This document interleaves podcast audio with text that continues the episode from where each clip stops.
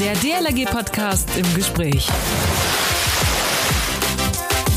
Wir heben ab. Also nicht wir, sondern die Drohne startet und steigt ab in Richtung Himmel. Wir schauen auf die Erde, auf uns, herab von oben. Die Drohne selbst sehen wir schon gar nicht mehr. Sie fliegt ihrem Ziel entgegen.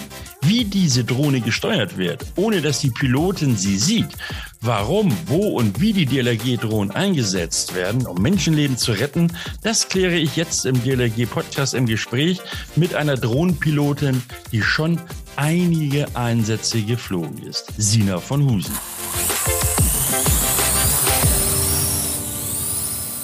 Hallo alle zusammen, Servus, Grüß Gott, Tag auch und mein hanseatisches Moin. Mein Name ist Achim Wiese, ich moderiere diesen Podcast und ihr habt die Kopfhörer am Ohr und ich bin ganz nah bei euch. Heute an meiner Seite Sina von Husen.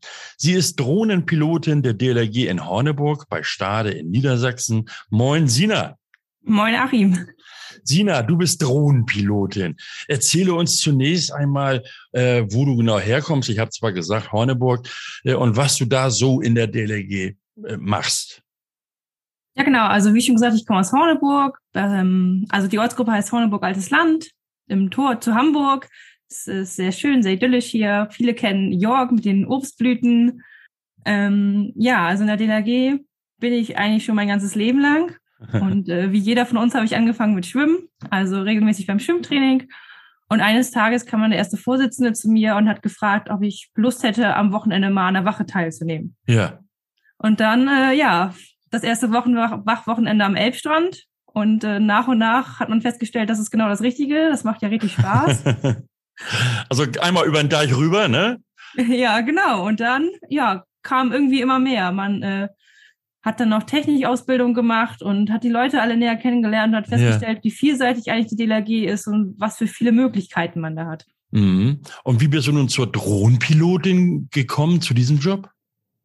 Ja, also wir haben in Horneburg relativ früh angefangen mit der Drohne. Das Ganze hat Robert Rink initiiert. Das war 2016. Mhm. Und da waren wir erstmal alle so, okay, Drohne, was ist das? Weil ja. damals hatte man ja noch nicht so wirklich die Ahnung davon. Ja, ja. Und ähm, ja, da haben wir halt in der Ortsgruppe ein paar Leute gesucht, die da Lust drauf haben und Interesse dran haben. Und dann, äh, ja, war ich dabei. Hast du hast die Hand gehoben, ne? So dem Motto, hallo, ich bin auch noch da, ne? Übrigens, ja, wo du gerade sagst, äh, die, die, die Blüten, das geht ja jetzt so langsam wieder los mit der Kirschblüte, ne? Ja, die äh, Obstbauern sind schon fleißig hier. Das äh, geht demnächst wieder los. Ich freue mich schon. Okay, so jetzt geht es aber um die Drohnen und wie sie von der DLRG eingesetzt werden. Seit wann habt ihr diese Drohnen? Du hast eben gesagt, seit 2016. Ich kann mich da noch ganz gut dran erinnern. Da hatten wir ja auch so eine super Pressekonferenz bei euch. Ja, genau, das war äh, die Pressekonferenz, die haben wir mit der Telekom zusammen gemacht. Da ging es darum, äh, das war ein Projekt mit der Telekom halt, wie können wir fliegen, ohne die Drohne wirklich zu sehen. Mhm. Und ähm, da war das so, wir haben in unserer damaligen Drohne von Microdrone zwar, die haben wir ein LTE-Modul eingebaut von der Telekom. Ja. Und die Drohne selber wurde dann quasi über das Mobilfunksystem gesteuert. Das heißt, man konnte das von überall alle auf der Welt machen, man brauchte nur Internet. Ja, äh, ich habe das noch so in Erinnerung. Ich war ja da bei der Pressekonferenz ähm, mit, mit diesem Einsatzwagen. Da saß also jemand drin und hat dann praktisch äh, nur noch gesagt, wo, wo das Ding hinfliegen soll. So, mal kurz zusammengefasst. Ist das so in etwa richtig zusammengefasst? Äh, ja, genau. So ist halt das, dieses Prinzip da gewesen, dass über Mobilfunk die Daten sofort übertragen wurden und äh, an jedem Einsatzleitwagen abgerufen werden konnten, sofern sie Freigabe dafür hatten. Ja. Sodass man Live-Bilder sehen konnte und auch dann, wie das in unserem Fallbeispiel da war, live Angaben machen kann, wo jetzt die äh, Leute hingehen sollen, wo sie nochmal suchen sollen. Mhm. Ja. Das heißt also, aus diesem Einsatzwagen heraus wurden dann praktisch auch die, was weiß ich, Boote oder eben sonstige Einsatzkräfte direkt hinbeordert, weil eben von oben das Bild kam und man konkret sagen können, konnte oder kann, da und da musste hin, ne? Ja, genau. Damals war es ja so, ähm, das Szenario war eine Personensuche auf der Insel Hans-Kalb-Sand. Ja. Und die Drohne ist ein vorgefertigtes Muster über der Insel abgeflogen. Und zu Fuß war ein Suchtrupp auf der Insel und wir haben per Funk dann vom ELW die Anweisung bekommen, dass wir jetzt an der und der Stelle nochmal genau suchen sollen, weil da haben die von oben gesehen, dass da wohl eine Person liegen würde und da haben wir sie dann auch gefunden. Okay, so das war ja nun alles Übung oder einfach mal, um zu zeigen, was man denn alles so kann. Äh, wo wird denn wo, oder wo werden diese Drohnen jetzt im konkret eingesetzt? Also wir bei uns nutzen sie, also generell sind die Drohnen ja relativ viel, vielseitig. Häufig natürlich bei Personensuchen, weil da hat man einfach den großen Vorteil, dass man ein Riesengebiet innerhalb kürzester Zeit absuchen ja. kann.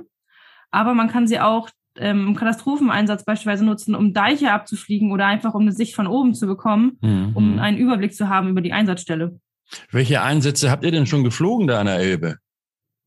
Äh, ja, also ganz häufig Personen suchen, die sind halt nicht unbedingt an der Elbe, sondern auch im Umland. Ja. Und äh, auf der Elbe selber halt bei Einsätzen hin und wieder ganz gut, um ein Bild von oben zu bekommen, um auch mal zu sehen, okay, wie sieht das eigentlich aus? Ja. Wir ja. haben da auch ein richtig schönes Bild. Robert hat da mal so eine Präsentation, da haben wir ist ein PKW ins Wasser gefahren und ja. wir haben diesen PKW am Land, konnte man ihn überhaupt nicht sehen. Und dann ist man aber mit der Drohne hochgegangen und konnte diesen PKW klar im Wasser sehen. Also einfach nur aus dieser Blick von oben hat man sofort alles gesehen, was man an Land, obwohl man nur drei Meter daneben stand, ja. überhaupt nicht sehen konnte. Das heißt, wie tief kann man denn gucken? Ja, das kommt immer drauf an. Also generell ist es ja so, dass man durch Wasser nicht so gut durchgucken ja, kann. Ja.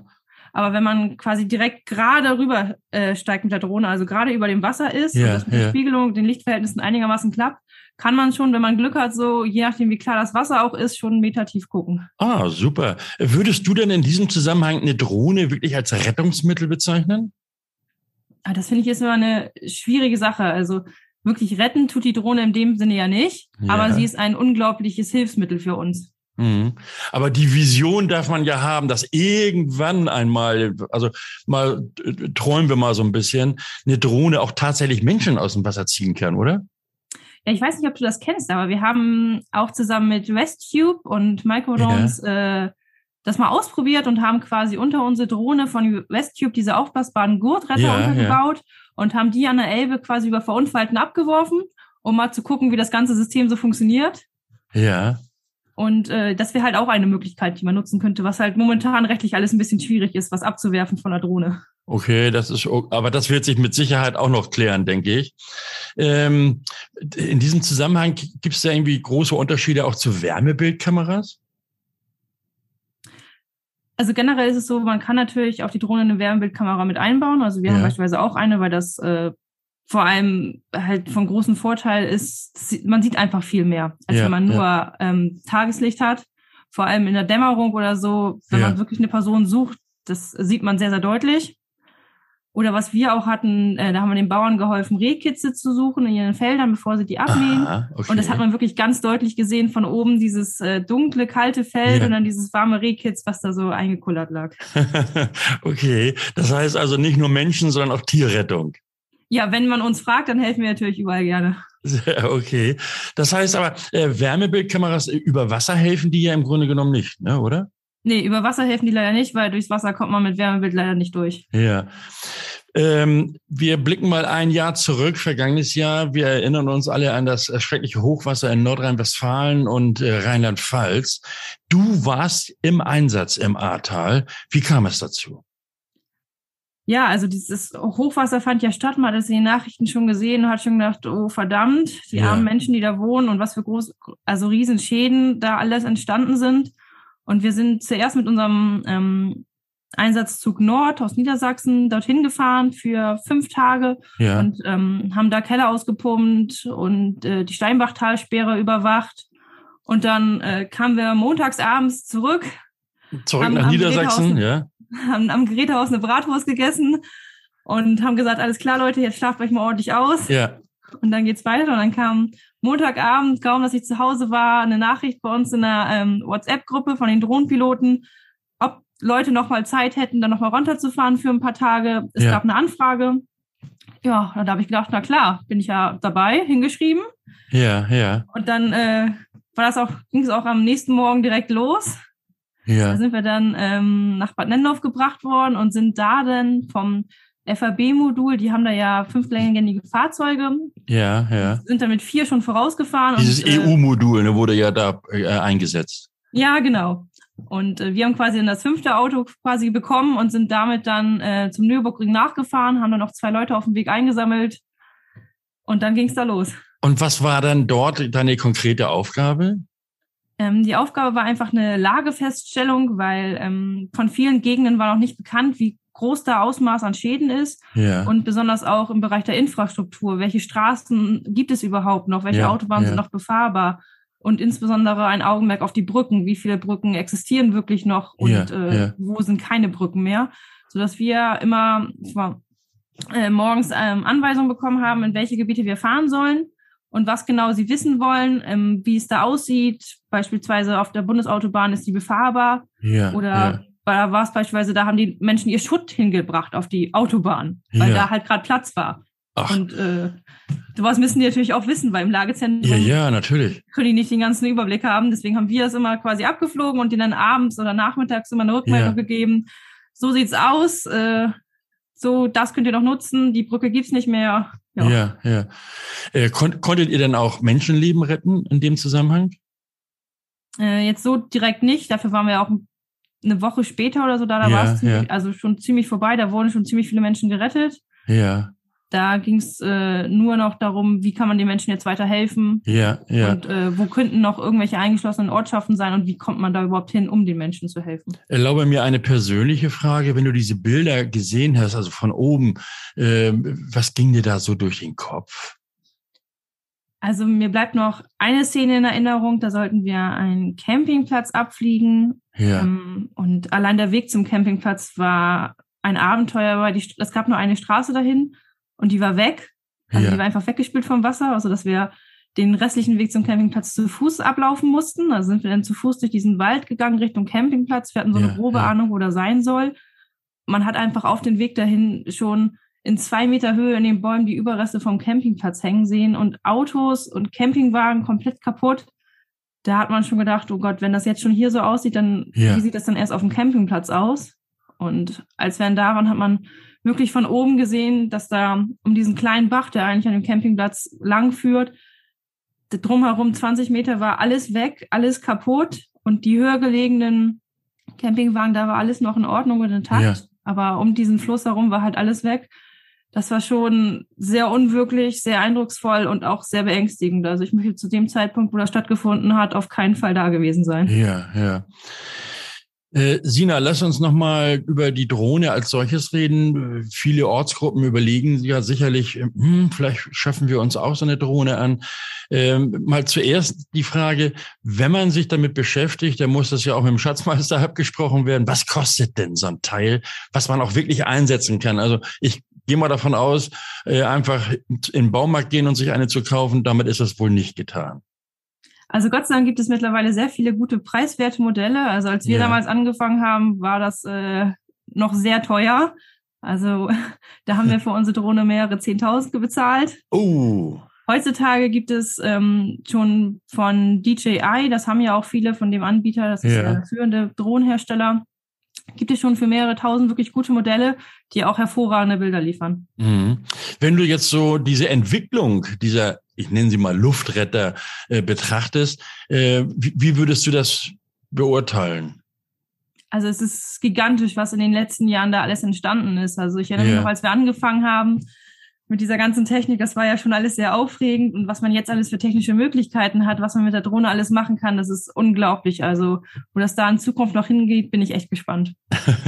Äh, nun gib doch mal den Ortsgruppen einen Tipp, worauf sie auf jeden Fall achten sollten, äh, wenn sie sich dann mit diesem Gedanken beschäftigen, eine Drohne für ihre Ortsgruppe zu beschaffen. Die sollten sich auf jeden Fall überlegen, wofür wollen sie die Drohne überhaupt haben. Mhm. Also wollen Sie damit nur Bilder von oben haben oder was möchten, möchten Sie da Personen mitsuchen? Ja. Was genau ist deren Intention dahinter, eine Drohne zu haben? Und dann müssen Sie natürlich gucken, dass Sie auch ähm, genug Personal dafür finden und junge Leute, die da Lust drauf haben, das zu machen. Auch das könnte ich mir halt schon vorstellen, dass da viele Lust drauf haben.